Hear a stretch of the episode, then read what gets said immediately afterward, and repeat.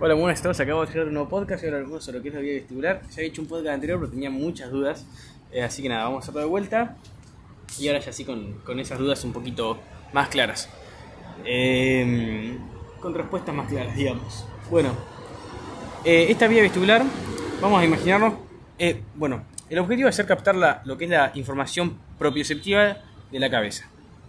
Ahora imaginémonos, nosotros tenemos un movimiento de la cabeza, estas células van a captar ese movimiento y va va a, transformarlo en información o en un impulso nervioso que va a ser eh, luego leída como información propioceptiva de la cabeza. Entonces, si yo muevo la cabeza hacia lo que es mi hombro derecho, la inclino lateralmente hacia mi hombro derecho para dejarla reposada ahí, eh, estas células van a captar ese movimiento y van a llevar esta información propioceptiva, es decir, de dónde está posicionada mi cabeza y del cambio posici- posi- posicional hacia lo que es el cerebro y diferentes otra- otras diferentes estructuras, como por ejemplo los ojos, para que se adecúen a ese movimiento de la cabeza y que si yo estoy mirando el teléfono, muevo la cabeza y puedo seguir mirando el teléfono. ¿Por qué? Porque mis ojos se mueven eh, para no perder el foco atencional. Lo mismo con lo que, no sé, eh, yo lo, ahora imaginemos que yo no muevo consciente la cabeza. Que no sé, pego un salto en el auto y muevo la cabeza hacia adelante. Bueno, la vía refleja, eh, es decir, va, va, va a pasar, va a haber una vía que no va a ir hacia la corteza y va a ir directamente hacia lo que es los músculos extensores del cuello. Para que si yo flexiono la cabeza para adelante por justo una loma de burro, estos músculos extensores se activen al, recibir esa, esa información de las células receptoras que nombrábamos recién y me corrijan el cuello otra vez, llevándolo para atrás y, extendido. Eh, y bueno, eso más que nada a grandes rasgos y ahora vamos a describir cada una de esas vías más a detalle.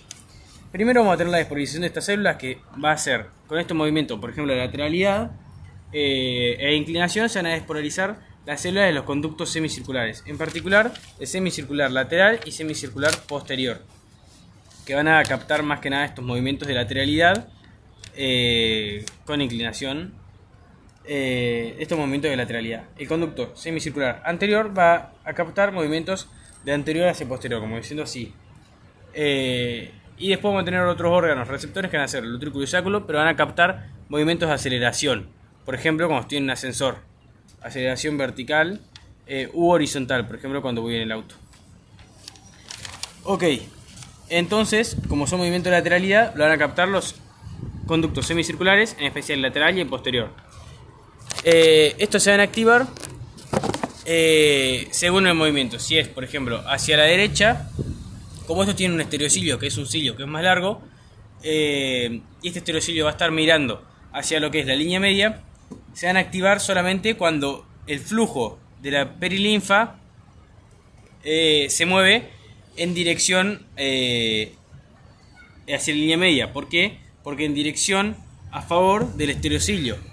Cuando se mueve en contra del estereocilio, es decir, hacia, hacia los laterales, hacia afuera de la línea media, este estereocilio no, no se activa, no despolariza la célula y no capta el movimiento. Por eso, si yo muevo la cabeza hacia la derecha, va a activar a los estereocilios de la izquierda eh, y no lo- a los de la derecha. ¿Por qué? Porque la perilinfa se movería hacia la derecha y eh, los estereocilios que están más hacia la izquierda recibirían activación porque porque la endolinfa va hacia la derecha. Y si yo comparo la izquierda eh, con la línea media, la línea media está hacia la derecha respecto de la izquierda. Entonces por eso se activan eh, nada, los órganos receptores eh, de los conductos semicirculares de la izquierda, del oído izquierdo y no del oído derecho.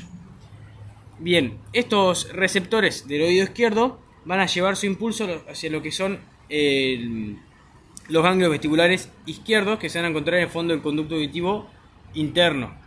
Eh, ¿Y cómo lo van a hacer? Por las prolongaciones periféricas de estos ganglios vestibulares que se encuentran en el fondo del conducto auditivo interno, que van a hacer sinapsis con estos receptores que van a, tra- que van a transmitir eh, o van a transformar ese impulso o esa despolarización en un impulso nervioso.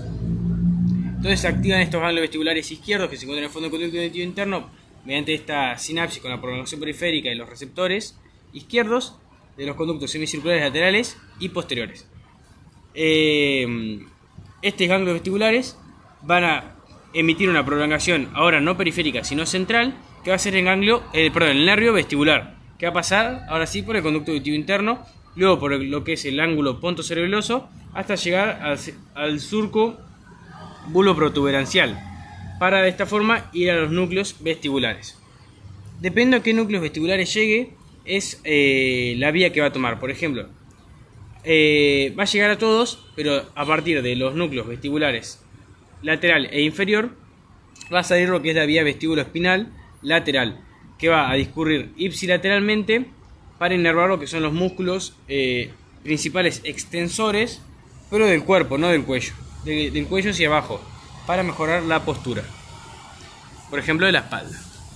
Sin embargo, si esta eh, si salen fibras de lo que son los, los, núcleos laterales, inferiores y mediales, es decir, los tres juntos, mediante fibras comunes, van a formar lo que es el tracto vestíbulo espinal anterior, que va a ir ahora sí hacia los músculos eh, extensores principales eh, de la región cervical, del mismo lado, es decir, ipsilateral,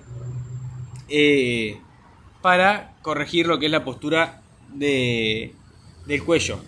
Esto de forma inconsciente, es decir, si yo, si mi cabeza se mueve hacia lo que es mi hombro derecho, como decíamos al principio, pero no de forma consciente para reposarlo, sino de forma inconsciente, porque por ejemplo me quedé dormido, mi cabeza se corrija rápido y eh, se activen estos músculos extensores, pero principalmente del lado izquierdo. Entonces, si mi cabeza se flexiona hacia la derecha para apoyarse en el hombro derecho, eh, si esto se hace porque me quedé dormido, por ejemplo en clase, se activan rápido estos extensores cervicales izquierdos y eh, me corrija la postura eh, del cuello.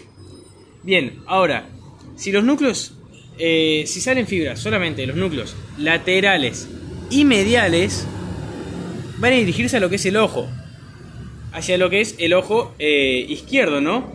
¿Por qué? Porque van a ir por ejemplo, si yo muevo mi cabeza hacia lo que es el hombro derecho, eh, mi ojo izquierdo va a tener que cambiar, digamos, su posición. ¿Por qué? Porque si estaba mirando más hacia una dirección media, ahora va a tener que mirar más hacia una dirección eh, más... Em, sí, va a tener que cambiar la dirección. Y esto lo va a hacer mediante la inervación ipsilateral de lo que es em, los núcleos vestibulares del mismo lado, perdón, ipsilateral de los núcleos oculomotores eh, del mismo lado y la inervación contralateral de los núcleos eh, abducens de, bueno, contralateral, como, se dijimos, como dijimos. ¿Por qué? Porque ipsilateral porque va a acomodar lo que son los músculos del mismo ojo eh, lo que son los músculos recto medial, recto eh, superior inferior y oblicuo inferior. Y decimos el núcleo abducens contralateral. ¿Por qué? Porque ese va, lo que va a hacer es permitir abrir un ojo, o sea, eh, ponerlo visco hacia afuera. Bien, eh, y ese va a tener que ser del lado contrario, porque si nosotros le decimos al ojo, mediante el recto medial que mire hacia adentro, por el mismo tiempo le decimos al mismo ojo que, que mire hacia afuera, va a ser una confusión enorme. En cambio, si le decimos al ojo al mismo lado que mire hacia adentro y al del otro lado que mire hacia afuera, eh, va a poder permitirse esa coordinación de enfocar el, el foco eh, atencional de los ojos en un punto medio entre los dos. ¿Por qué? Porque el contralateral mira hacia, hacia afuera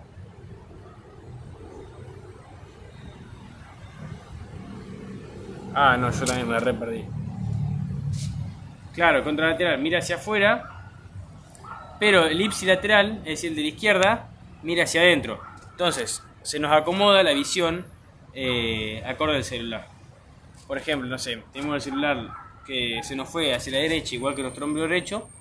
Entonces, nuestro ojo derecho, que era el contralateral, a, la vía estimulada, que era a partir del oído izquierdo, nuestro ojo derecho entonces va a mover lo que es el ojo hacia afuera para poder mirar más hacia la derecha y seguir viendo el teléfono, porque si mira hacia, hacia adentro va a mirar más hacia la izquierda, pero tenemos el ojo y la cabeza hacia la derecha, entonces eh, nada, al tener el teléfono hacia la derecha, tiene que mirar hacia la derecha.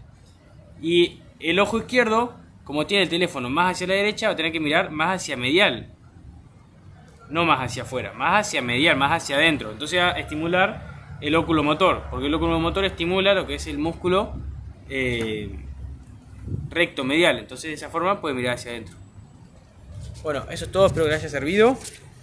Y. Ah, no, y nos queda la última vía de esta vestibular, que es la que lo hace consciente y la que va a la corteza. ¿Cómo lo hace? Mediante los cuatro núcleos vestibulares. Estos cuatro emiten eh, prolongaciones bilaterales hacia lo que es el tálamo, en especial el núcleo ventro-postero lateral del tálamo, que este va a emitir fibras eh, que van a pasar por la eh, cápsula interna, especial por el brazo posterior, hacia lo que es la corteza somatosensitiva primaria. Eh, también va a emitir hacia la corteza somatosensitiva primaria y secundaria y también hacia lo que es la corteza premotora y la corteza insular eh, parietal y temporal. Ahora sí, eso es todo y nos vemos en la próxima entrega. ¿Cómo costó esta vía? Pero qué lindo que haya salido.